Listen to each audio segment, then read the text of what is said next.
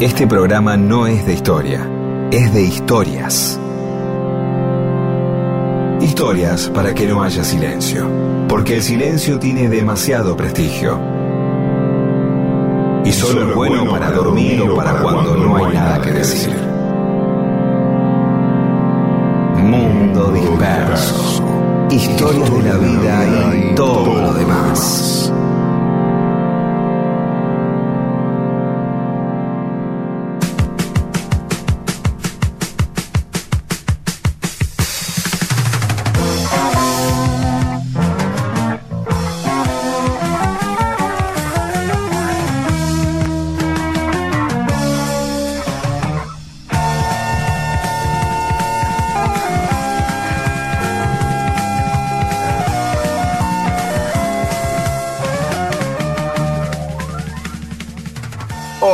Les va? Estamos en Mundo Disperso. Somos Pedro Saborido, Daniel Miguel, con Paula Weintraub, Olivia Dayes y Eamon. Hola, Pedro.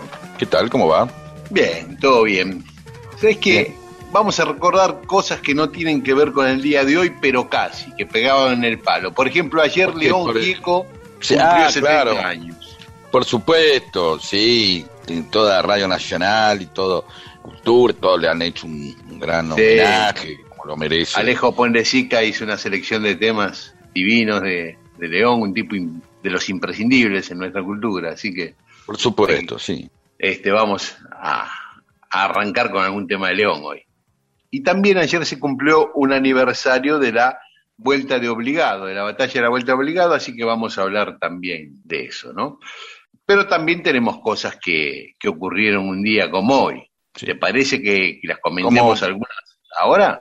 Sí. Claro, corresponde. Bueno. Digo yo. Por ejemplo, Sí. en 1877, en Nueva York, Tomás Edison anuncia la creación del fonógrafo. Así que a partir vos. de ahí, 1877, ahí empezó ¿Es a evolucionar. totalmente, de, ¿Es totalmente de él o porque viste que dos por tres salta que no, él lo perfeccionó, pero el otro fue el que...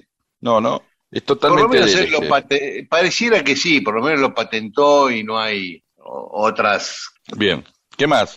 Después, en 1920, hay dos cosas vinculadas. Espera, a- eh, es importante, eh, voy a hacer un parate acá en, en el Sí. fonógrafo. Es, sí, es importante eh, el cambio cultural que establece, este, sobre todo con la música, ¿no? Este, uno puede escuchar chistes también y puede tener discos de Landricina o de cassette de Jorge Corona, que todos son en base a esa idea de, de Edison, ¿no? La, la idea de que, que se, se pueda reproducir algo que sucedió antes, la idea de la Claro. grabación es posterior, es decir, la única manera de escuchar música de otro era a través de alguien que tocara una partitura de alguien.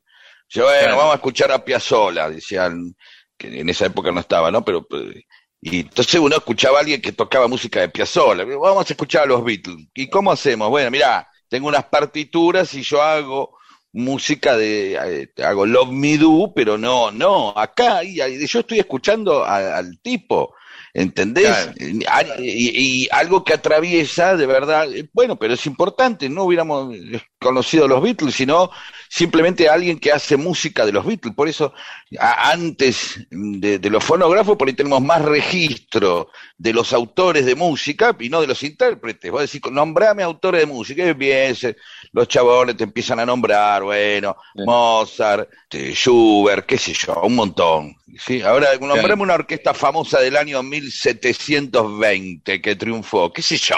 sí, claro, Luego, claro. entonces, con el fonógrafo adquieren importancia. Perdón que me meta en esta. En No, esta pero es cierto, esta- si no existiera, nosotros hu- hubiéramos conocido la música de los Beatles quizás a través de la orquesta de Eddie Pequenino yendo a verlo a un teatro. Exactamente, es decir, el, el- el fonógrafo al registrar eh, eh, releva, da relevancia, lo mismo que los actores y el cine, da relevancia a los intérpretes. Permite que antes el que viajaba a través del tiempo y la distancia era, era la obra a través de las partituras o las obras teatrales a partir precisamente de su- sus, sus guiones, sus textos.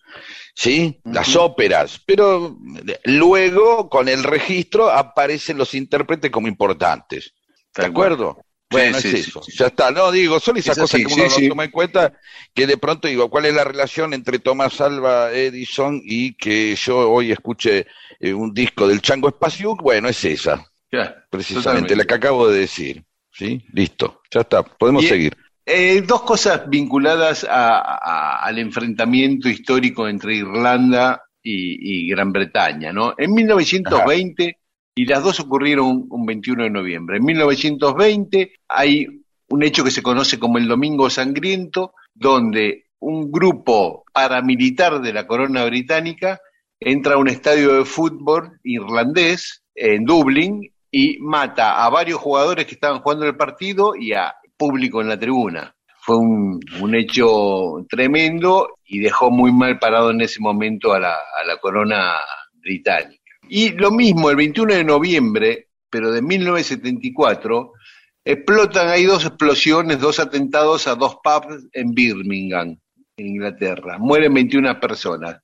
Y seis jóvenes irlandeses son acusados de ese atentado y los condenan a cadena perpetua, casi sin pruebas, muy endebles, sin pruebas. 16 años después de estar en Cana, la justicia británica los reconoció inocentes y los liberó. O sea, se comieron 16 años en Cana los seis chicos irlandeses por una causa que estaba armada, digamos. Bien, de estos hay referencias culturales, que es el, tema, el tema de, YouTube, ¿sí? Domingo Sangriento y la película En el nombre del padre, que habla precisamente de eso, ¿no? Así que, sí, esa famosa película. Bien, sigamos. Y un día como hoy nacía Voltaire en 1694, el filósofo francés. Y en 1774 nacía alguien más cercano a nosotros, Domingo French, el que con Beruti estaban ahí en la plaza el 25 de mayo y los días previos, eh, forzando a que se cree una junta y renuncie el virrey. Tenía un grupo que se llamaba Los Chisperos, que eran lo que sería ahora organizaciones sociales, digamos, que llenaron la, Plaza de Mayo de gente y, tuvieron una actividad muy intensa ahí eh, el 25 de mayo y los días previos, ¿no? hagamos la semana que viene un poco French y Beruti, puede ser. Ah, podemos ser French. Sí, sí, sí, sí, eh, digamos, para ver bien quién era, porque uno tiene esa imagen de que repartían, que eran que hacían merchandising en la plaza, repartiendo cintas. Bueno, no, no, vamos no, a ver un poco bien. Dos activistas muy importantes y, también es muy interesante, lo, podemos contar el domingo que viene o uno de estos domingos, porque después tomaron caminos eh, divergentes en la política. Uno fue federal y el otro unitario. No lo sabía eso, ¿ves? Ahí ¿Eh? está. Y es más, podemos pedirle a la gente que, que se la juegue quién agarró para qué lado. quién? para qué lado agarró cada uno, sí. sí. Este, bueno, no, y hoy es el Día de la Enfermera en la Argentina, así que todas las enfermeras y enfermeros... Valoremos precisamente, no pongamos, yo eh, tengo una especial predisposición a valorar a, las tareas de, la gente que se dedica a la salud, digo, no quiere decir que todo médico y toda enfermera no pueda este, ser un desastre, pero valoremos valoremos, siempre la tarea de, los, de los médicos, los, los, no, no, no son una profesión más. Sí, no importa por, por, por, qué se dedican a eso, no, pero siempre están ahí para mitigar el dolor, para estar en los momentos más difíciles de mucha gente. ¿eh? No, no, digamos, no quiero andar comparando con otras profesiones, pero bueno, para mí, evidentemente, sí son los esenciales, sí son los que están en los momentos más difíciles de cada uno, ¿no? Este, a veces uno eh, pone todas las actividades de las personas como, eh, como si fueran lo mismo, y no, no es así. La verdad, sinceramente yo no lo siento así, así que eh, mi saludo y mi gran respeto a toda la gente que se dedica a cualquier área que tenga que ver con la salud. Un hermoso y gran recuerdo de cómo me han tratado eh, no solamente por mí, eh, sino por eh, haber vivido situaciones con, con mi familia, este, situaciones con mis padres, mi hermano, y, siempre he encontrado gente muy comprensiva, a pesar de que obviamente estaba, como cualquier otra persona, haciendo un trabajo, ¿no? Pero en este caso el trabajo termina siendo siempre este, más delicado, ¿no? Y hoy cumpleaños Mónica y le mando un beso enorme. Por supuesto, claro. Bueno, escuchamos a León Gieco, ya que ayer cumplió 70 Obvio. años.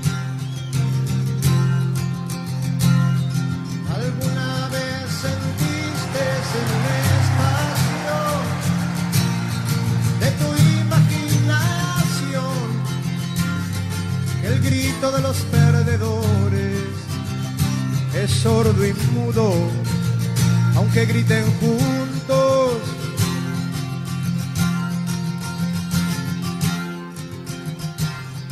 ¿Alguna vez sentiste cuando un pueblo chorrea de su sangre nueva?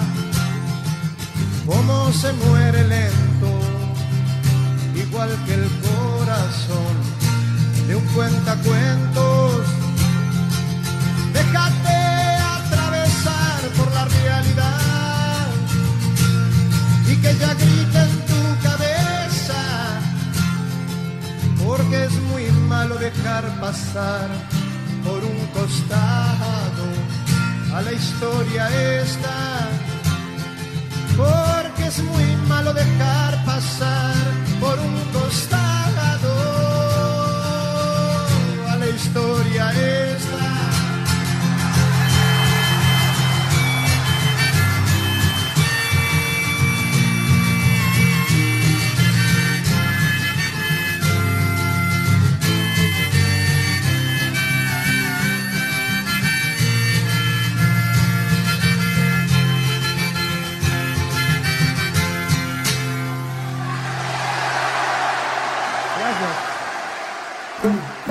Clarisa contó una historia en una fiesta y nunca dejaron de invitarla a otras.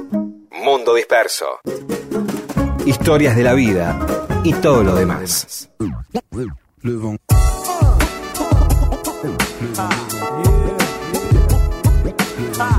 Y en Mundo Disperso hoy vamos a hablar de Josefina de Beauharnais, que ¿Quién pasó a la historia como la emperatriz Josefina, la, la esposa de Napoleón. Ah, sí. Sí, hay, este, no, no todos los eh, las figuras de las eh, históricas tienen eh, lugar eh, su mujer, ¿no? Eh, hay casos Sí. ahí donde dice, "Eh, qué sé yo, quién es la, eh, con quién anduvo Colón. Yo no, la verdad nunca escuché algo acerca de una novia de Colón, qué sé yo, este o algo sí, así. sí. Claro, Pero. Napoleón, Napoleón tiene siempre, ¿no? La, la historia, su historia de amor, ¿no? Siempre es un personaje fuerte, Josefina.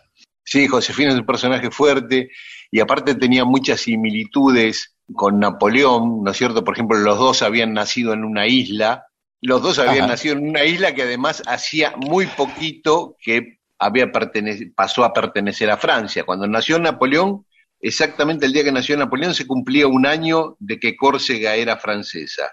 Hasta antes era italiana. Y cuando nació Josefina, hacía tres meses que la isla donde ella nació, en el Caribe, en Martinica, Francia se la había quitado a Inglaterra. Por tres meses Josefina pudo haber sido inglesa y Napoleón por un año pudo haber sido italiano. Además, bueno, cuando ellos van a Francia, cada uno en distintos momentos este, de sus vidas, también eran discriminados porque uno eh, Napoleón por italiano, porque hablaba italiano y qué sé yo, y ella por sudaca, ¿no? Eh, o centraca, porque es Centroamérica. Bien, Hablaba pero un habrá, idioma- habrá tenido esto que ver, tiene que ver, ¿no? Cómo se forman. Muchas veces, digo, no me voy a poner ahora en la psicología Mm. de Napoleón, de Josefina, pero decir, che, estos tipos habrán sentido algo en un momento de ser discriminados constantemente y dicen, bueno, vas a ver ahora, o sea, no digo que empecemos a despreciar gente para formar líderes, pero seguramente algo tuvo que ver, ¿no? Estas dos ser, yo coincidencias, sí, sí. Yo creo que sí, porque hay muy, es un libro que quisiera escribir un día, porque está lleno de líderes que sufrieron el bullying en su infancia y adolescencia. Y, y otra característica, los dos tenían las madres muy fuertes, hace poco hablamos de Leticia, la madre de Napoleón, y la madre Josefina también era muy mu- una mujer muy fuerte, y, padres ausentes, este, medio irresponsables, en ambos casos, ¿no? Muchas coincidencias. Bueno, la cuestión es que Josefina nació como María Josefina Rosa Taller de la Pallerie, era su apellido. Eh, Marie Joseph Rose. Y se, se hacía llamar Rose, todos la llamaban Rose. Josefina ni siquiera su nombre, su nombre era Josefa, ¿no? María Josefa Rosa. Habíamos dicho, nació en la Martinica. La Martinica es una isla que, eh, en el Caribe que está más o menos para que nos ubiquemos entre Venezuela y Puerto Rico. Eh, los padres tenían una plantación de azúcar ahí. Em, Josefina era una joven elegante, esbelta, atractiva, aunque tenía algunos problemas eh, en los dientes, y entonces por tanto comer azúcar y cosas de azúcar, eh, en ese momento no había tratamientos odontológicos, entonces una de sus características es que casi nunca se reía porque no quería exhibir su, su mala dentadura. A pesar de que tenían una gran plantación, no eran ricos porque el padre era, entre otros problemas que tenía, era ludópata y Uh. perdía grandes, grandes fortunas en los juegos de azar.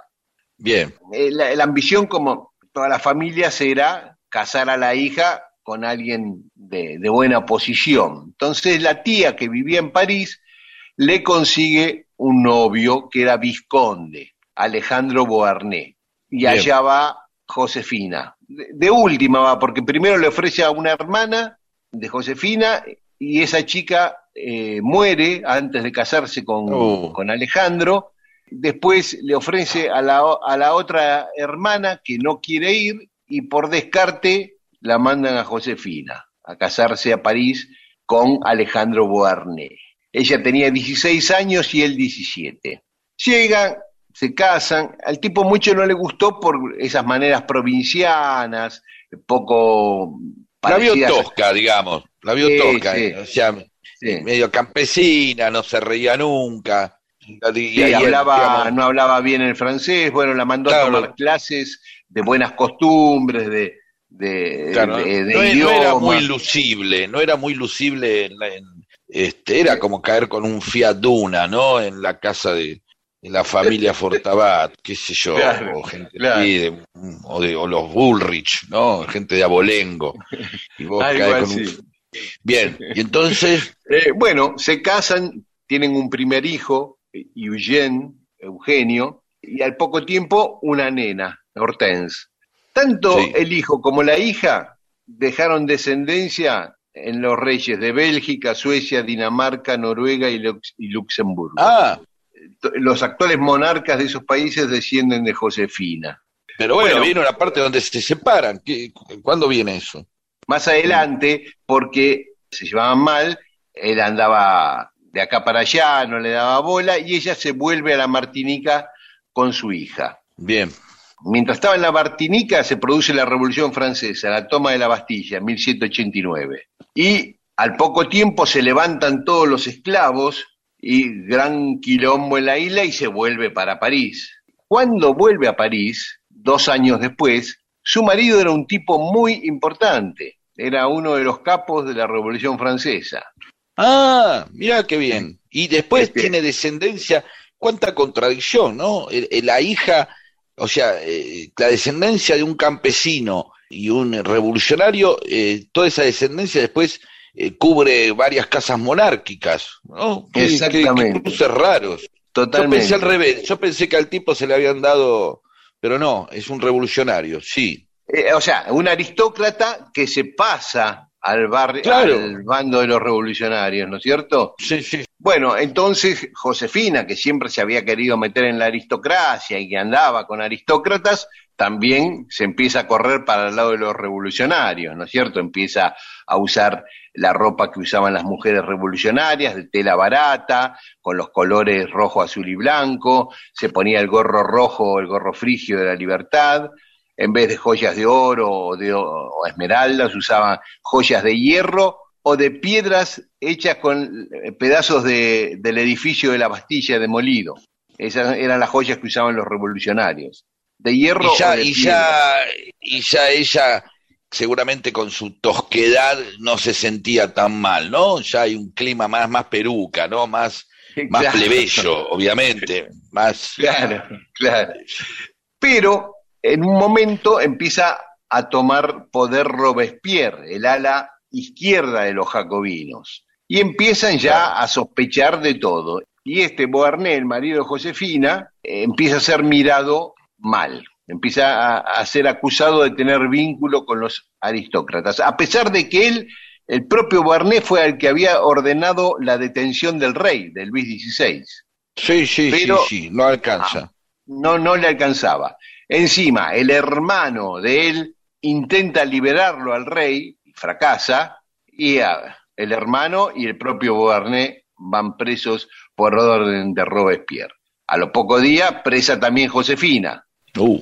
Cuando está por empezar el periodo llamado de terror de la Revolución Francesa, que es cuando tiene la batuta Robespierre, que guillotinaban todos los días un montón de, gente, ¿no es cierto? Vos pensás que el, los días más intensos del terror fueron 47 días hasta que derrocan a Robespierre. En 47 días decapitaron 40.000 tipos, así que más o menos casi mil por día. Finalmente, entre los decapitados, ¿quién está? Alejandro Beauharnais. le cortan la cabeza al marido de Josefina. Con mala suerte, porque cuatro días después lo voltearon a, a Robespierre. Ella se zafó por eso, de que la decapitaran, porque justo derrocaron a Robespierre. Lo derroca Talien, que esa es una historia que vamos a contar un día porque lo hizo por el amor a una mujer, Talien, eh, a Teresa Cabarrús, que es un personaje del cual algún día vamos a hablar. Así que Josefina sale de la cárcel, esta Teresa Cabarrús es como aparte de ser, todos dicen, la mujer más linda de Francia, era la mujer más poderosa de Francia, porque era la mujer de Talien, el que había derrocado a, Robespierre, y se hace muy amiga de ella, es más, es la madrina, pasa a ser la madrina de su hija, de la hija de Teresa, Josefina, y se pega a ella. Conoce a, Barras, que es un tipo muy importante del gobierno, y se hace amante de Barras. Barras tenía muchas amantes. Una de Napoleón todavía no aparecía, pero uh. Napoleón era uno de los pollos de Barras. Era uno de los tipos que ah. Barras le tenía confianza y venía ascendiendo de la mano de Barras. Josefina en la cárcel había conocido a un militar, al Lazar Och, y se había enamorado perdidamente. Pero este Lazar estaba casado, no se quería separar, le decía que se iba a separar de su mujer, pero no se divorciaba, y Josefina esperando, esperando eso. Finalmente, Napoleón que quería casarse y aparte le recomendaban que un militar era, era conveniente que estuviera casado y sobre todo en el caso de él con alguna mujer de familia importante francesa por toda la historia de él, italiano y qué sé yo. Entonces primero le ofrece matrimonio a una señora muy grande y la mujer le dice, no, yo soy más grande que tu mamá, lo saca corriendo. Después Barras lo lleva a la casa de Teresa Cabarrús ahí como para que mire, que se sienta atrás, que y se le, le tira onda a Teresa Cabarrús, que Teresa se le ríe, se le burla, dice, oh", ¿no? Le, tira onda a la mujer más linda y más poderosa de Francia. Esa risa, ese desprecio de Teresa, después le iba a costar caro a esta chica. Bueno, la cuestión es que Napoleón le ofrece primero matrimonio a una señora grande, que le dice que no, a Teresa que le dice que no, a una chica deciré que sí, le dice que sí y ponen fecha de casamiento. Pero Barras le dice, no, no, esta piba no te conviene, mira, déjame ver, a ver qué, te puedo Se fija y dice, tengo la persona para vos. Se llama Ros Beauharnais, ah, la Josefina. es, es vicondesa, porque se había casado con el vizconde Beauharnais, y dice, eso te viene como anillo al dedo. Y le dice a Josefina, le pide que se case con Napoleón pero no me gusta, no, pero mira, te conviene a vos, le conviene a él, me conviene a mí, cásense, le dice Barrad a Josefina. Y Josefina, que no le gustaba a Napoleón en ese momento, seguía enamorada de este Lázaro, eh, bueno, agarra viaje y se casan.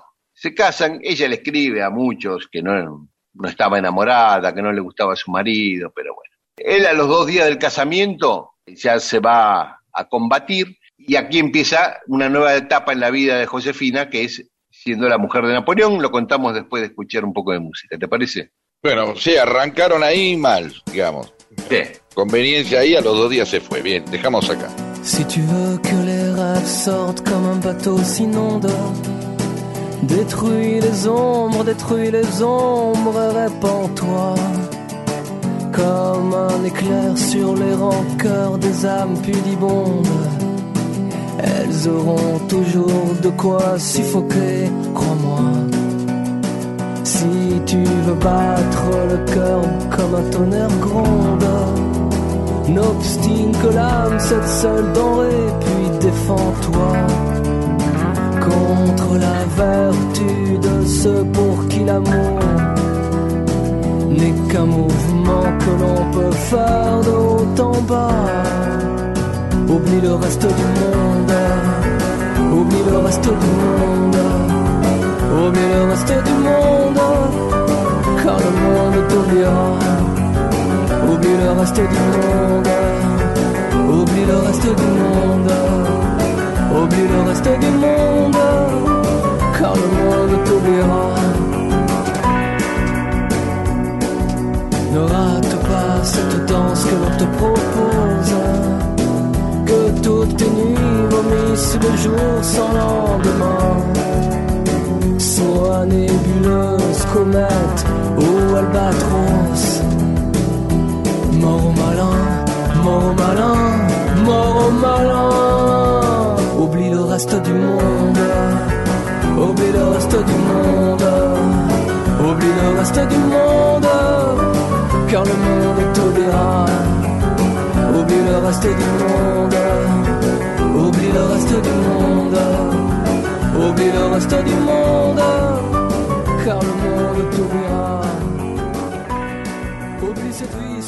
Y seguimos en Mundo Disperso, estamos contando la historia de Josefina, la emperatriz, esposa de Napoleón.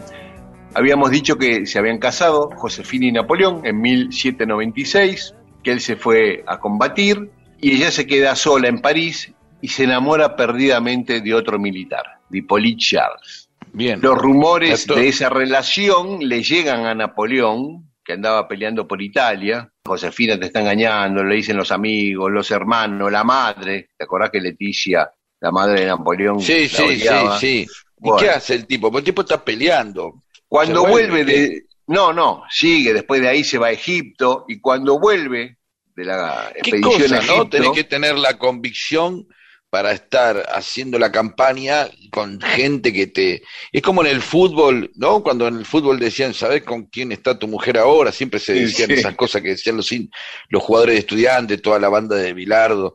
Eh, Y esto es lo mismo, ¿no? Eh, Le, le- le Sí. hablaban ahí, ¿sabes que Josefina te está poniendo, se está clavando sí. a otro ahí? Y mientras vos, bueno, ahora mira, tengo que ir a, a atravesar toda esta llanura y enfrentarme con un ejército. o y sea, traerme todas las momias. y tenerme todo de Egipto, mientras tanto me llenan la cabeza. ¿Y entonces Sí. qué hizo? ¿Volvió y? Cuando vuelve, la expulsa de la casa a Josefina. Ah, no le da... Pero la hija de Josefina, que Napoleón quería mucho, hace intermediaria, él la perdona y Josefina promete no serle más infiel. Pero el que empieza a ser infiel es él, ¿no? Un día Josefina lo descubre a Napoleón en plena tarea sexual con una chica en la casa de ellos, y ahí la que se vuelve loca es ella, y gran pelea, qué sé yo, bueno, se vuelven a reconciliar, hasta que Napoleón ya venía pensando en proclamarse emperador, y si tengo que tener descendencia. Y hasta ahí él creía que el que no podía tener hijos era él, porque Josefina ya tenía dos hijos y nunca y no quedaba embarazada. Se proclama emperador, la proclama a Josefina emperatriz en 1804 en la Catedral de Notre Dame, le pone la corona, pero un día una de sus amantes queda embarazada y tiene un niño. Después otra de sus amantes, la condesa Waleska, la polaca, queda embarazada y tiene a Alejandro Waleska, ese que dijimos que había venido a Buenos Aires y que su hija Sí, murió sí, sí, sí, sí. Y entonces dice, ah, pará, el problema no soy yo, es Josefina. ¿No? O Parece son que, los dos juntos. o los dos juntos, pero él ya había tenido dos hijos con dos mujeres distintas. Entonces le dice a Josefina, nos tenemos que divorciar. Yo me tengo que casar, tengo que asegurar la, la continuidad del imperio, tengo que tener hijos legales, digamos, y me tengo que divorciar. Bueno, Josefina lo acepta, entiende las causas de Napoleón, acepta el divorcio, el divorcio ya existía desde la Revolución Francesa, y el 10 de enero de 1810, cuando acá faltaba poquito para la Revolución de Mayo, se divorcian.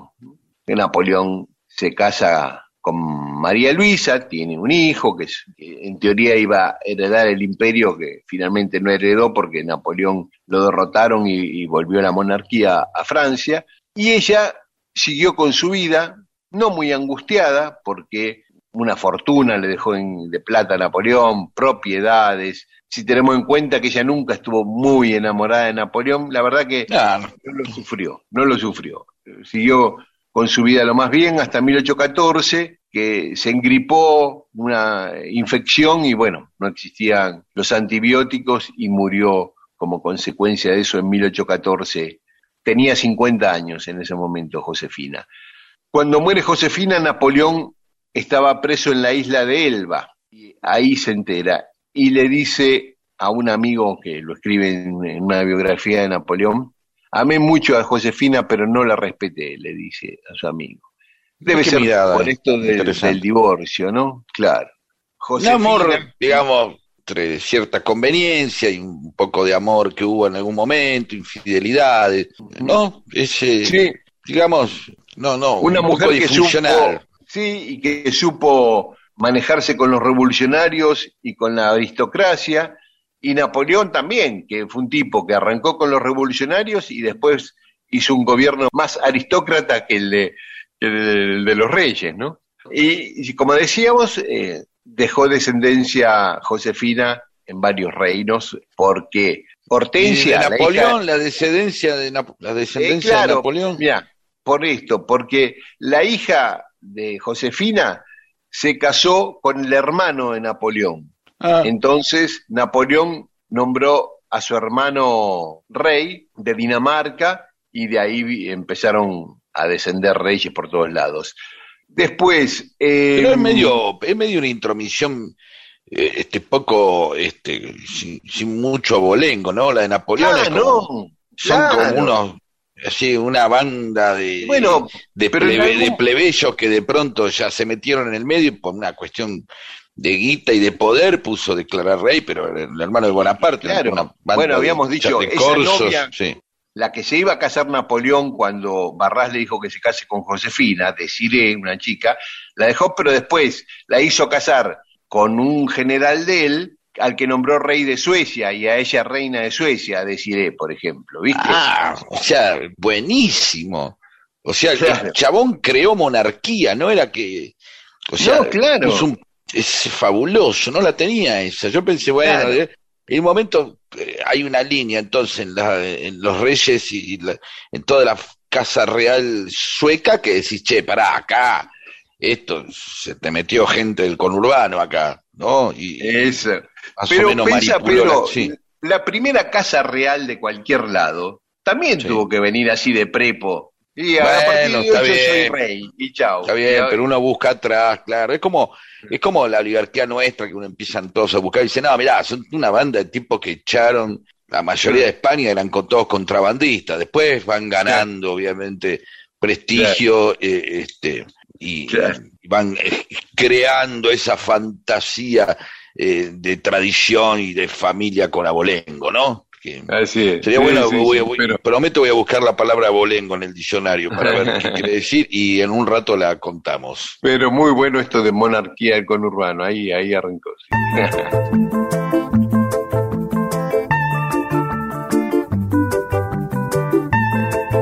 Mundo Disperso, historias de la vida y todo lo demás.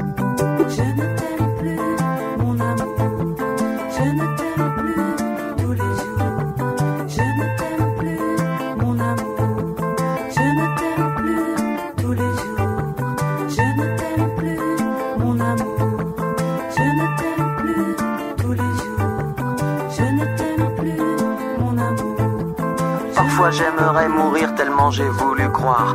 Parfois j'aimerais mourir pour ne plus rien avoir. Parfois j'aimerais mourir pour plus jamais te voir. Je ne t'aime plus, mon amour. Je ne t'aime plus tous les jours. Je ne t'aime plus, mon amour. Je ne t'aime plus tous les jours. Parfois j'aimerais mourir tellement y a plus d'espoir. Parfois j'aimerais mourir pour plus jamais te revoir. Parfois j'aimerais mourir pour ne plus rien savoir. Je ne t'aime plus, mon amour. Je ne t'aime plus, mon amour. Je ne t'aime plus tous les jours. Je ne t'aime plus, mon amour. Je ne t'aime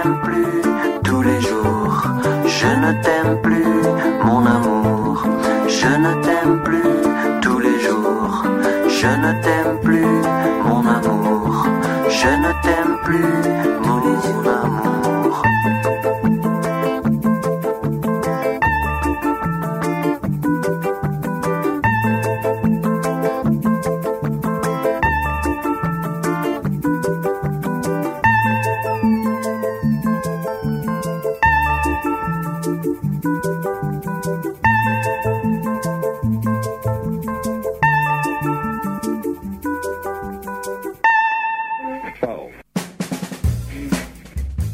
Mundo Disperso. Un servicio de historias para poder ser el centro de las reuniones.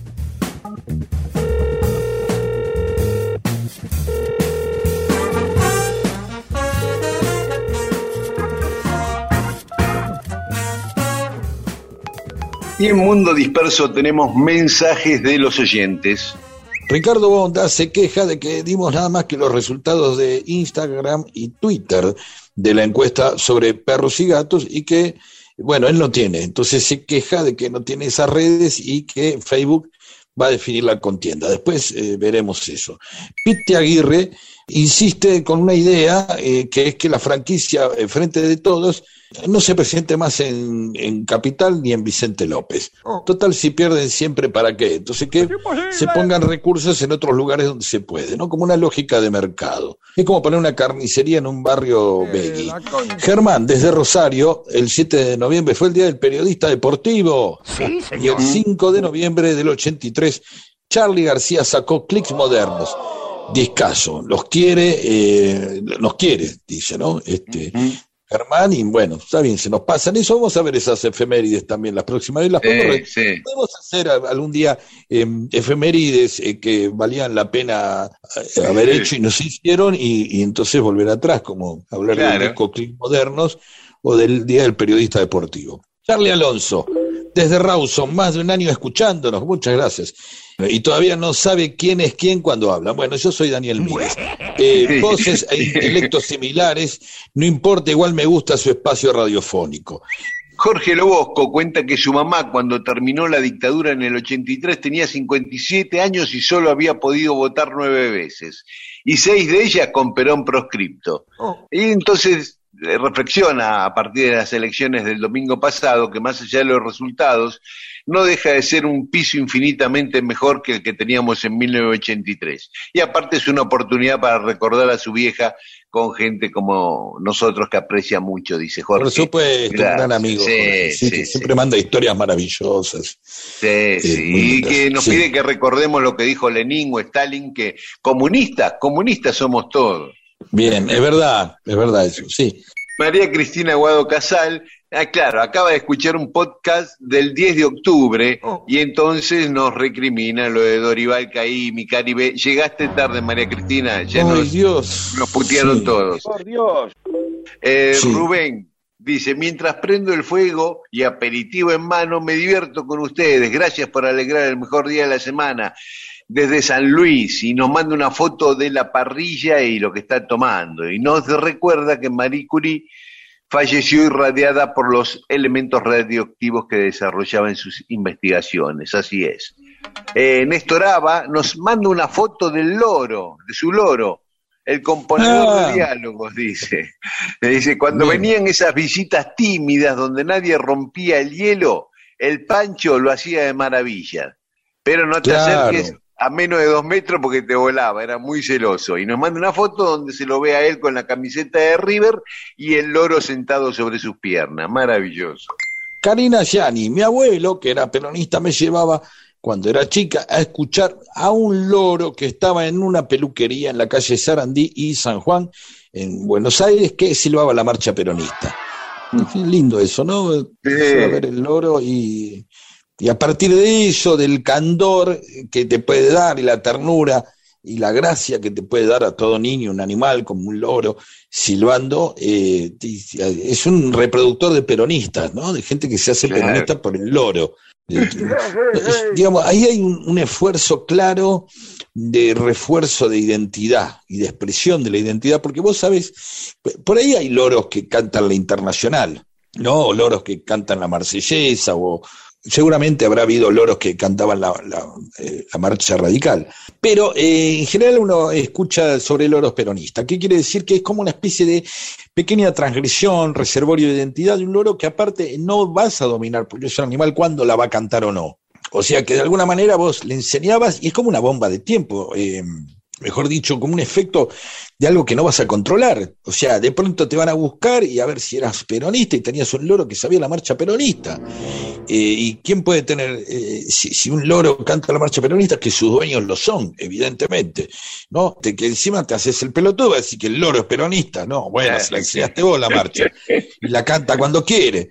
¿Qué sé yo? O sea, loros que cantan otras cosas, y bueno, le enseño a cantar canciones de Pimpinela o, o un solo de Kay Jarrett, no lo sé, pero eh, siempre está ahí. Flavio Calegari, programa en vivo y gira por la costa, dice, sí, ojalá, pero vamos, mañana es mejor. Claudio Baldoni, el conde del sándwich estará emparentado con el rey de la milanesa, no creemos, eh, pero bueno, seguramente, el, no sé si el rey de la milanesa hace sándwiches de milanesa. ¿eh? Homero Thompson, 35, ¿es normal que den ganas de comer un sándwich después de escuchar la historia? No, es absolutamente... Eh, sí, es normal, perdón. Claro. Eh, pregunta si es normal, obviamente. Si a vos te evocan la imagen de un sándwich y te cuento la historia, te viene un sándwich a la cabeza y te dan ganas de comerlo. Eh, Oscar Eleuterio Sagaceta, de Neuquén Capital. Por recomendación de una compañera descubrí su programa y ahora me gusta Ajá. esperar el domingo, me río mucho, viva Perón. Bueno, paramos acá, Pedro, escuchamos música y después va a haber otra tanda de mensajes. Perfecto, como vos digas, siempre tenés razón. No hay grito, no hay silencio, no hay lugar mejor.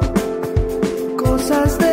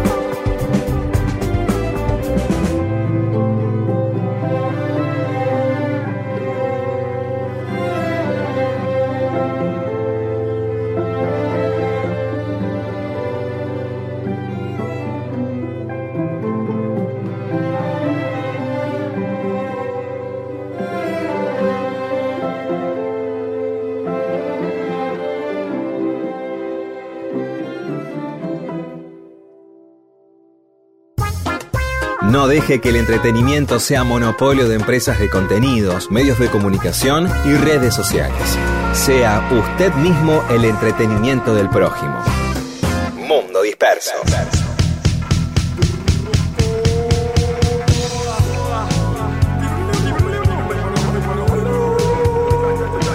Y seguimos en Mundo Disperso, Pedro. Bien, Ronnie Federman de Misiones se acordó de una cosa que, que hicimos nosotros sobre la película Taras Bulba, ¿no? Yo no me acuerdo si, si este año o el año pasado ya.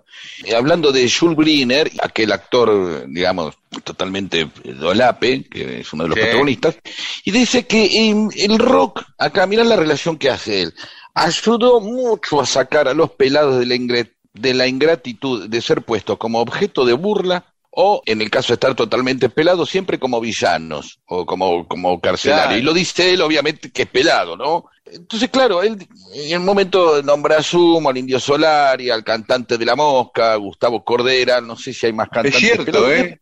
¿Cuántos? Es verdad, eh, cuando nos- nosotros, eh, eh, hace muchísimos años, el pelado eh, siempre era...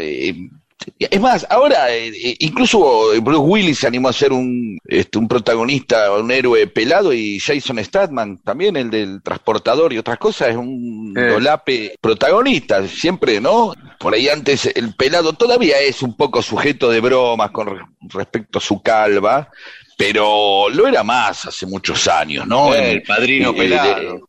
El padrino pelado, el, el moscódromo, eh, el mojón de tribuna, porque siempre se decía, che, mirá, del pelado, tres filas para el costado, siempre se lo ubicaba claro. así. Entonces, sí, el pelado de, de Benny Hill, y la- Claro. la- siempre pegando la calva, haciendo chistes acerca de que se parecía al melón, o, Sí. o a la- el famoso chiste de la nalga de mi mujer. ¿Te acordás de ese chiste que decía? No. Benny Hill le toca la calva al peladito, le dice, uy, eh, me gusta acariciar tu calva, me hace acordar a la nalga de mi mujer. Entonces el pelado se toca la cabeza y, y dice, es cierto. Eh, es bueno, es un buen chiste. Sí, Es- buen chiste, buen chiste. Ah, hay que contarlo con voz de Benny Hill. Oh, sí, Claro. mira, me gusta tocar tu pelada y esas cosas, ¿no? Y digo, bueno, pero más allá de los chistes, es, es verdad que uno eh, eh, lleva la marca con el pelo, que es una de las cosas más inútiles del cuerpo, ¿no? Este, no, no, no tiene la función que tenía este, hace millones de años el pelo, pero es algo importante, ¿no? Hay todo un mercado eh, alrededor del pelo, este shampoo, eh, gente que tinturas, modas, formatos, eh, este, cosas anticaspa, acondicionadores, la cantidad de productos, lo que se mueve a través del pelo, porque eh, es como un poco el, el- el remate, la cúpula de uno, ¿no? La cúpula de, si uno fuera a una iglesia es la cúpula, es la torre, es el tanque de agua de uno, y casi el logotipo es una marca. No, no- Claro. no- nos marca, nos marca el tiempo, el pelo, ¿no? El ser canoso, no serlo, este, quedarse con menos, cabe con menos pelo, y también hasta este, ser como un sello que nos, nos da nombre, no tanto las mujeres, es más de, de hombres, no quiero meterme en temas de género acá, porque eh, el, el tipo, según el pelo, bueno, sí, la polaca, ¿no? Una rubia es la polaca, como mi amiga, eh, que es gallega, pero le dicen la polaca, este, Silvia Álvarez, o decirle a alguien rulo, a una chica no se le dice rulo, pero el tipo queda haciendo rulo, pelado, melena, eh, peluca, Claro.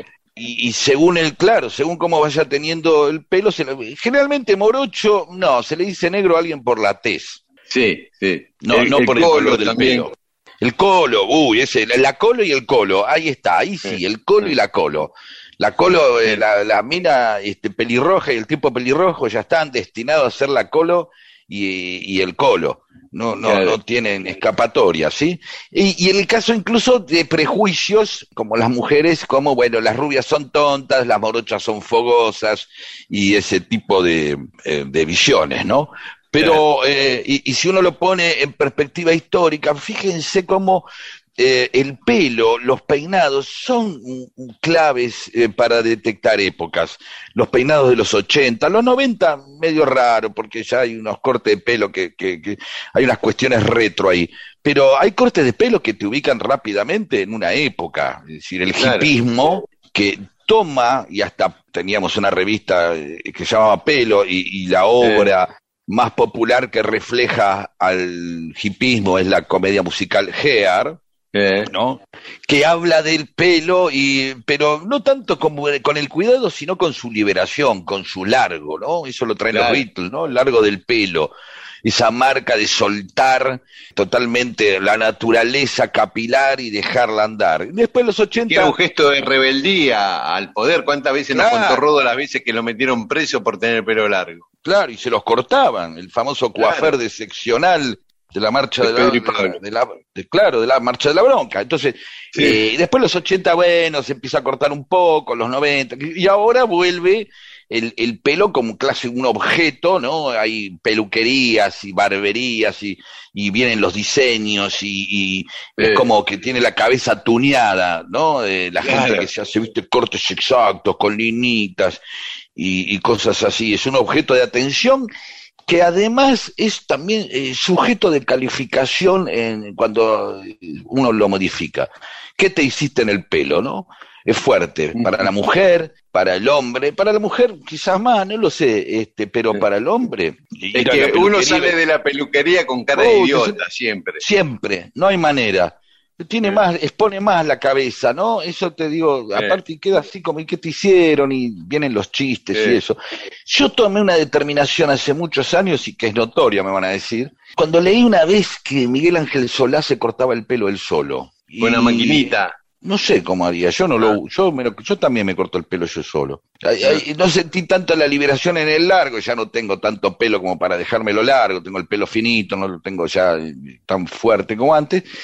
Pero eh, sí creo que en Kay Richard y en cierto eh, lugar de lo punk eh, hubo una liberación también del corte, ¿no? Del modelado, de cierta armonía para que... Entonces yo me lo desmecheo así, ya está, listo, no voy más al peluquero, se acomoda solo después, qué sé yo, no ando con, con tantos problemas, ya digamos hay una liberación de estilos que, que incluye el mío, ¿no? Que está simplemente aplicado a mí porque no le voy a cortar el pelo a otro. ¿De No, yo a. Coco, para mí Coco es imprescindible.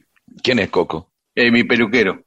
Ah, bueno, qué sé yo, pero es peluquero, no, no es un cuñado tuyo ni nada. No, no, no, Coco es un peluquero eh, No, no sé, bueno, teoría de la NUS, sí.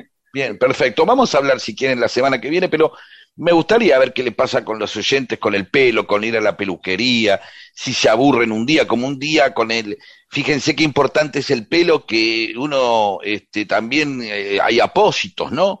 Este, los pelos entretejidos, eh, los Ah, trasplantes, los trasplantes de pelo, la idea de, de huir de la peladez. La huida de la peladez con los peluquines, las pelucas, entretejidos, todo eso, y de la canosidad también. Lo que pasa es que hay un momento que si no lo haces a tiempo, después ya es tarde. Se hace muy evidente, ¿no? Si yo me quiero teñir el pelo ahora, que ya estoy bastante canoso, queda muy... Sí, y vienen las acusaciones, eh, la Carmela, qué sé yo. Sí, hay que empezar de- desde antes. ¿Con las primeras canas o, o nada? ¿O ya fuiste? Claro, ya está. O no, o decirme, me teñí, qué sé yo. Yo tengo la barba muy blanca y siempre toda la gente me dice, eh, pero te hace más viejo. Y estoy pensando en teñirla de negro. Ah. Y, Yo en y- platinado, así tipo Flavio Mendoza, sí, está teñido, No, eh, no. tiene el pelo así medio platinado. no sé quién es.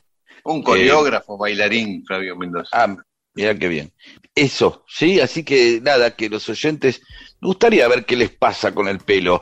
Sí, que, que se sienten incluso como mujeres o como hombres. ¿Qué, qué les ha traído el pelo? ¿Los ha traumatizado en un momento? ¿Se han liberado de esa tiranía que tiene que ver con el aspecto que debe tener? ¿Sí o no? ¿De acuerdo? Claro, Muchísimas claro. gracias. Y si vas a la derecha y cambias hacia la izquierda adelante, es mejor que estarse quieto, es mejor que ser un vigilante. Si me gustan las canciones de amor y me gustan esos raros peinados nuevos, no quiero criticar, solo quiero ser un enfermero.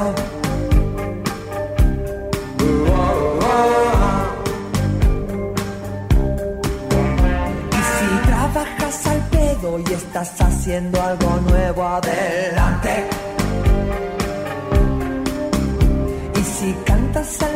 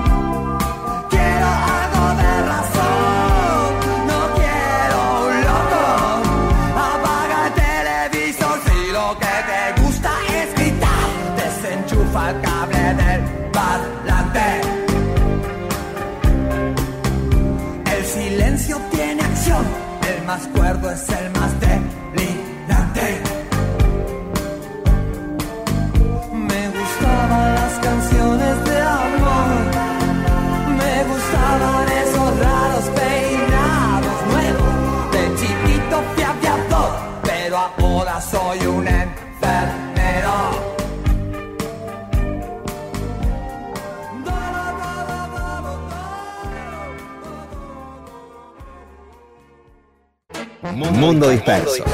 Servicios de historias para poder contar y hacer más agradables las relaciones entre seres humanos.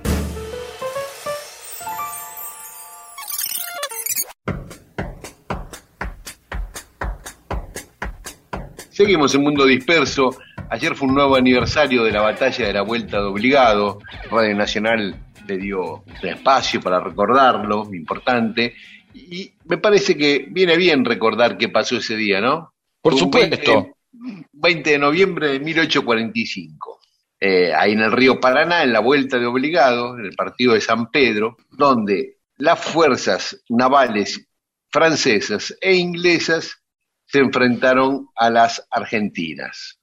El tema era que Gran Bretaña y Francia querían comerciar con Santa Fe, con Entre Ríos, con Corrientes, con Paraguay, sin pasar por la aduana de Buenos Aires, sin tener, sin tener que pagar impuestos. Y eso Rosas no lo quería.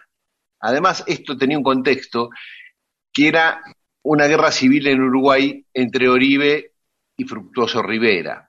Rivera tenía el apoyo de Brasil y de Francia e Inglaterra, y Oribe el de Rosas, ¿no? Oribe del Partido Blanco, Rivera del Partido Colorado. En un momento los franceses e ingleses deciden meterse por el Paraná a la fuerza y chao, ir a comerciar con las provincias costeras del río. Pero Rosas ya tenía previsto, si eso pasaba, tratar de detenerlos en la vuelta de obligado, porque ese lugar, mira vos, en 1811, Hipólito Vieites había recomendado ese lugar como un lugar estratégico por si los españoles eh, querían atacar entrando por el Paraná. Así que Rosas tenía este dato de lo de Vieites y le dijo a Mansilla, a Lucio Norberto Mansilla, el papá de Lucio Victorio Mansilla, el escritor, que armara la defensa ahí. Ahora, era muy desparejo, ¿viste? Era muy desparejo porque los, y, los ingleses y los franceses, por empezar, tenían barcos a vapor, que eran flamantes. Mira vos, ella, no, no, uno no imagina, todavía uno tiene la antigüedad ahí y 18, ¿cuánto dijiste? 40 y 45. 45 y uno imagina barcos a vela, ¿no? Este, Claro. imagina los mismos barcos hasta podría decir que Colón, digamos, no, digamos, en, en la historia no está la idea, no sabía que ya había barcos a vapor. Sí, claro, había, la, industri- la- la- la industrialización este, eh, ya estaba en marcha, ya evide- evidentemente ya, ya tenían otro tipo eh, de claro, tecnología cual- que, sí, Sí, no, claro, que por lo cual remontar el, eh, los ríos eh, río arriba era mucho más fácil que con vela. obviamente. Y, ad- y además tenían una maquinaria militar de última generación, ¿no? Cañones eh, modernos, un montón de armas eh, de última generación. Y venían con 22 buques de guerra, que tenían 418 cañones. Argentina tenía tres buques con 30 cañones. Pero ¿qué hizo Mansilla? Se le ocurrió unir, como esa parte del río es muy angosta, tiene 700 metros de costa a costa, nada más, siete cuadras, unió una costa con la otra con cadenas para que no pudieran pasar los barcos. Y puso lanchones a lo largo de todo el río para ir, eh, para que fueran sosteniendo las cadenas los lanchones. Muy bien, sí. Eh, cuando la flota anglo-francesa llega ahí, ve que no pueden pasar, empiezan a los tiros este, contra las posiciones argentinas que estaban en la costa, en ese lugar que es un lugar elevado, está como 20 metros arriba del río, ¿no? Esa barranca. Y bueno, y empieza un bombardeo mutuo. La, la batalla empezó a las nueve y media de la mañana, ¿no? Cañoneándose desde los barcos hacia la costa, hacia esa, ese terraplén que estaba elevado a 20 metros sobre el nivel del río. Se estuvieron bombardeando todo el día hasta las 5 de la tarde más o menos, hasta que los franceses desembarcan y sigue la batalla en tierra. Finalmente los franceses rompen las cadenas, logran llegar a las cadenas, las rompen a martillazos y con yunques, y pasan, pero a un costo muy alto. En el medio, Argentina le destruyó muchos barcos, si bien en pérdidas de vidas las llevamos peor nosotros, nosotros tuvimos 200 muertos y entre los franceses y los ingleses 40, pero eh, les costó tanto pasar, y no solo lo que les costó pasar, sino después el resultado, porque ellos creían que en Santa Fe, en Entre Ríos, los iban a recibir muy bien, y para nada, entre hostilidad e indiferencia. En Santa Fe llevaban todos los barcos con mercadería para vender. En Santa Fe y Entre Ríos no pudieron vender nada. Un poquito en Corrientes y un poquito en Paraguay, pero tampoco había plata en esas plazas como para comprarle lo que llevaban. Así que se volvieron con un costo muy alto, barcos rotos, un enorme esfuerzo para pasar y no pudieron vender lo que llevaban, lo que los desalentó para volver a, a intentarlo, ¿no? Solamente pudieron atracar en los puertos de Goya y de Corrientes Capital y, y comerciar un poquito. Fracaso. Un fracaso, un fracaso. Así que se volvieron a Montevideo, de donde habían partido, mal, sabiendo que les fue muy mal. San Martín le escribe una carta a Guido apenas se entera del resultado. Ya me contamos muchas veces que por esa defensa que hizo Rosas, San Martín le regaló su famoso sable corvo. Y apenas se entera de, de lo que pasó, le escribe a su amigo Tomás Guido. Ya sabía yo la acción de obligado. ¡Qué inequidad! De todos modos, los interventores habrán visto por esta muestra que los argentinos no son empanadas que se comen sin más trabajo que abrir la boca.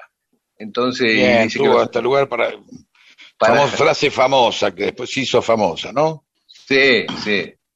Y bueno, que los argentinos cumplieron con el deber de hombres libres, sea cual fuere la suerte que nos despara el destino. Y dice que esta contienda, en su opinión, es de tanta trascendencia como la de nuestra emancipación de la de España. Lo dejó allá arriba. Sí, totalmente. Así que, si bien fue un triunfo militar de, de la flota anglo-francesa, la victoria diplomática fue de Argentina, totalmente. A tal punto que después se firmó un tratado con, del gobierno argentino con Inglaterra y otro con Francia, donde ambos países se reconocían que la navegación del río Paraná, del río de la Plata, del río Uruguay, eh, era navegación interna de la Confederación Argentina y sujeta solamente a sus leyes y reglamentos. Así que Bien. ahí este, bien. Y después, recién en 1973 se le da realce simbólico, histórico a este hecho cuando el historiador José María Rosa propone que se lo declare feriado a- al 20 de noviembre.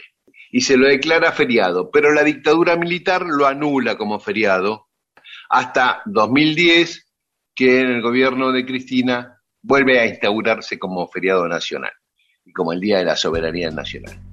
Así que ese es eh, sintéticamente lo que ocurrió aquel día 20 de noviembre de 1845 en la vuelta obligada en el partido de San Pedro sobre el río Paraná. Sol, que alumbraste cada rincón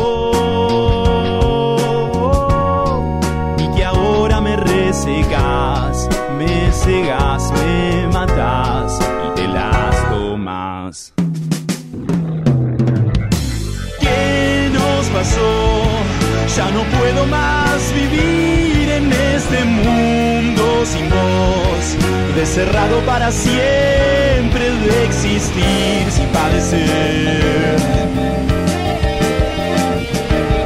de amar sin emigrar. ¿Quién derribó el refugio sin fronteras que inventamos los dos? Sepultada entre las piedras todavía canción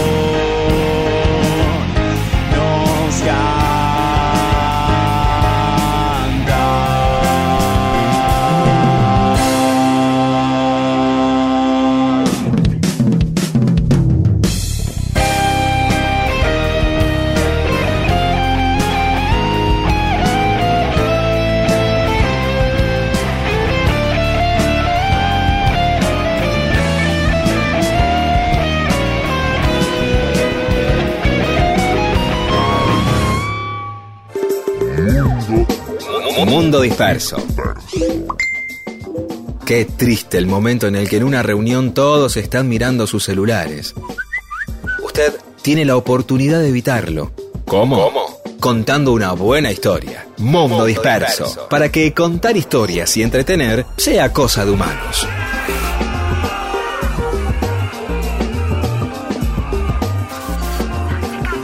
Más mensajes de los oyentes en Mundo Disperso. Aguadica, Pedro, te vi en C5N. Como siempre te escucho en la radio, no tenía idea de esa barba que, te, que estás portando. ¿Hiciste Ah, una promesa o algo? No, es- simplemente no me afeité.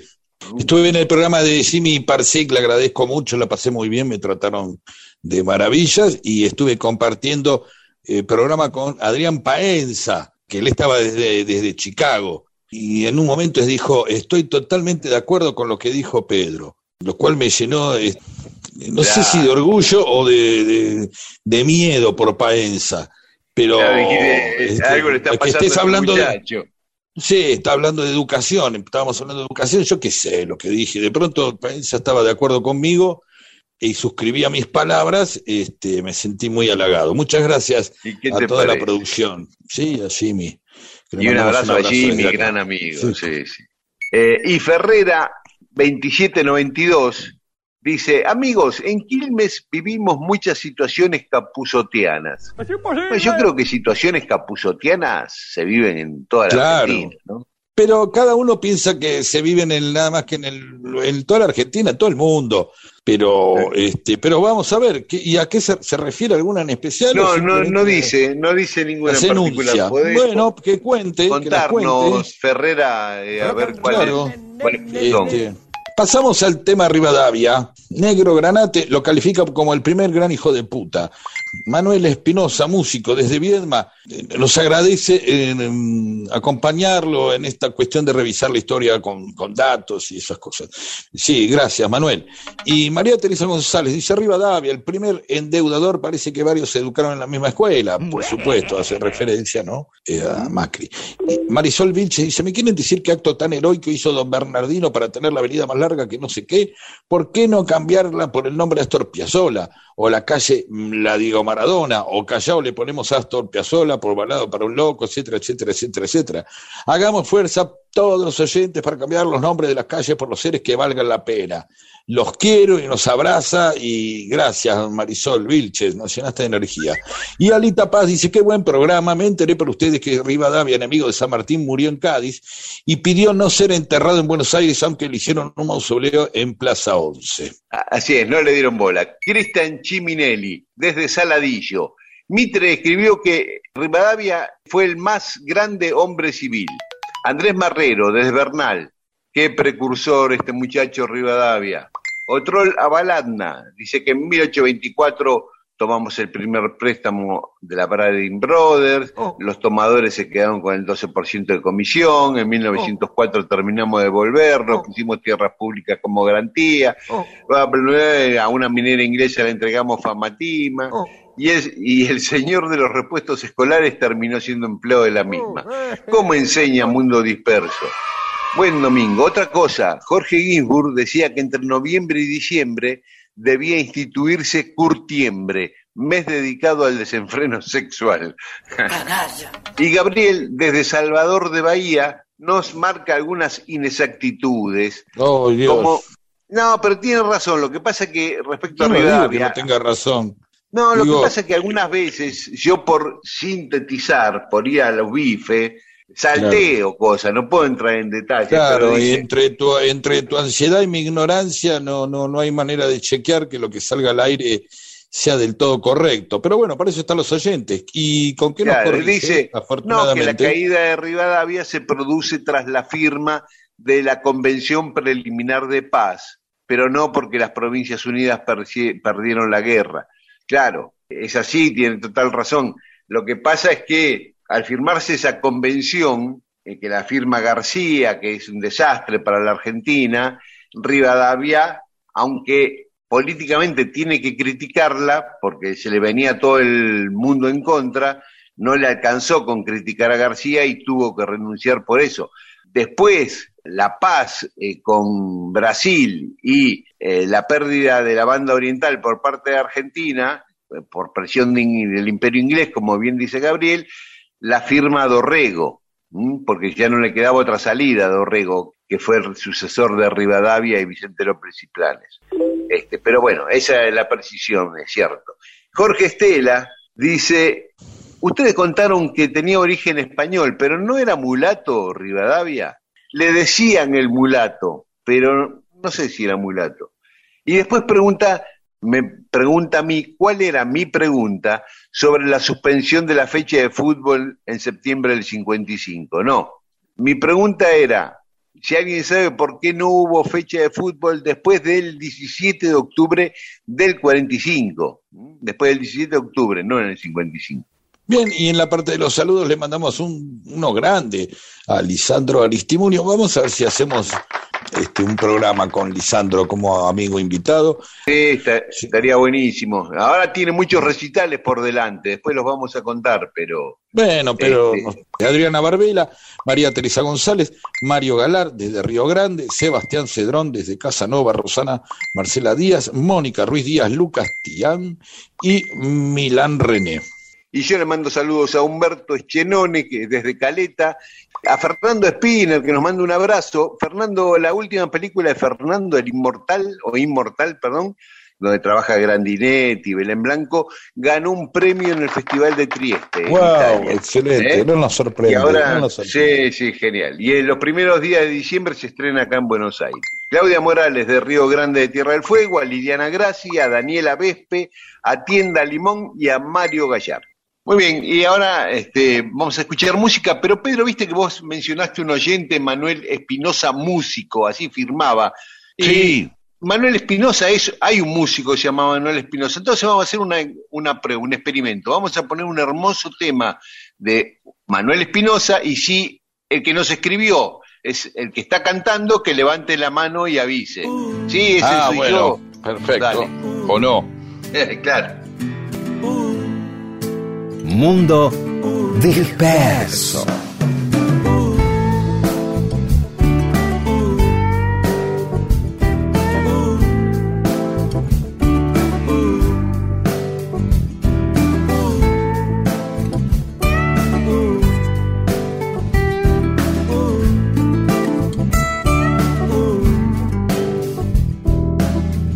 Si fuera poca cosa, intentaríamos otra cosa. No es sencillo el amor. Si no valiera pena, buscaríamos de otra manera. No es sencillo el amor. Si fuera poca cosa, el mundo intentaría otra cosa. No es sencillo el amor. Si no valiera pena, buscaríamos de otra manera. No es sencillo el amor. Quizás me moleste un poco que seas tan punzante y a vos te moleste un poco que yo sea algo delirante. Poca cosa, intentaríamos otra cosa. No es sencillo el amor. Si no valiera pena, buscaríamos de otra manera. No es sencillo el amor.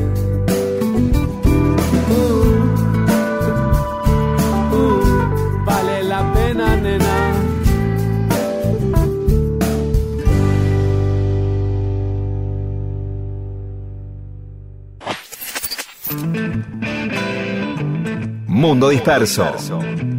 Mundo disperso. Historias de la vida y todo lo demás.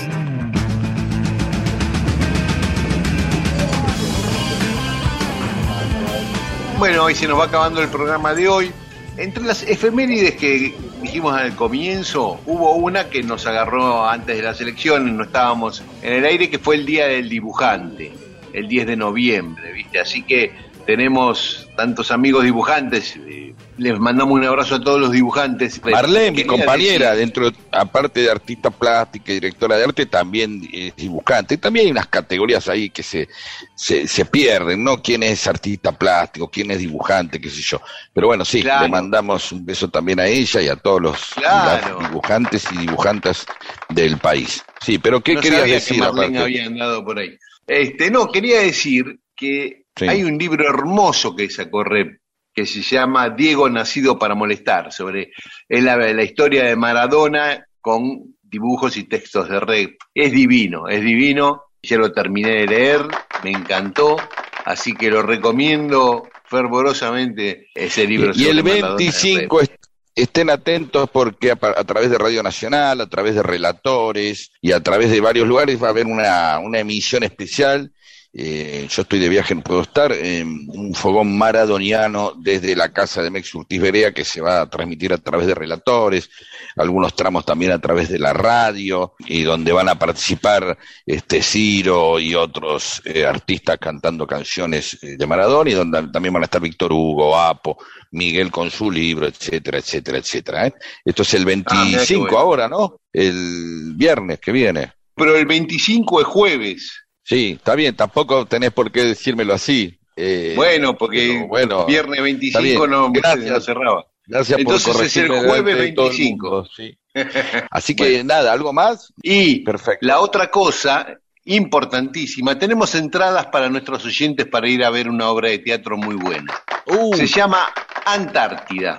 La obra de teatro es una obra de mi amigo periodista Federico Bianchini con Analía Fedra García y va a estar los viernes a las 20 horas en el Teatro La Carpintería, en Jean Lloré 858, en el barrio del Abasto. Jean Lloré un hermoso 858, lugar aparte, ¿eh?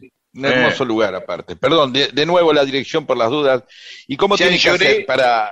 ¿Cómo tiene que hacer para- 858. Para, por, por un lado, si la quieren comprar, hay a partir de 800 pesos, las pueden comprar por alternativa teatral o hacer las reservas en Proya Antártida, pro Y Antártida, Proya Antártida, arroba gmail.com. Y si quieren ligarlas de arriba, en nuestras redes sociales, en arroba Mundo Disperso AM, tanto en Twitter como en Instagram, o en Mundo Disperso en Facebook, nos dicen quiero las entradas para Antártida y ahí, entre todos los que la pidan, Olivia y Paula harán un sorteo y al que le toca, le toca. Bueno, Este, perfecto. Eh, la dirección de la obra es de Analía Fedra García. En el elenco trabajan Federico Bianchini, Juan Ignacio Bianco, María Figueras y Julián Pucheta. Son cuatro personas, una bióloga, dos militares y un periodista conviviendo en una base antártica. ¿no? Ah, mira vos. Bueno, Pedro, si te parece, nos vamos ¿Qué despidiendo. parece? Nos Nos vamos con Bob Marley bailando un poquito. Dale. Chao, hasta el domingo.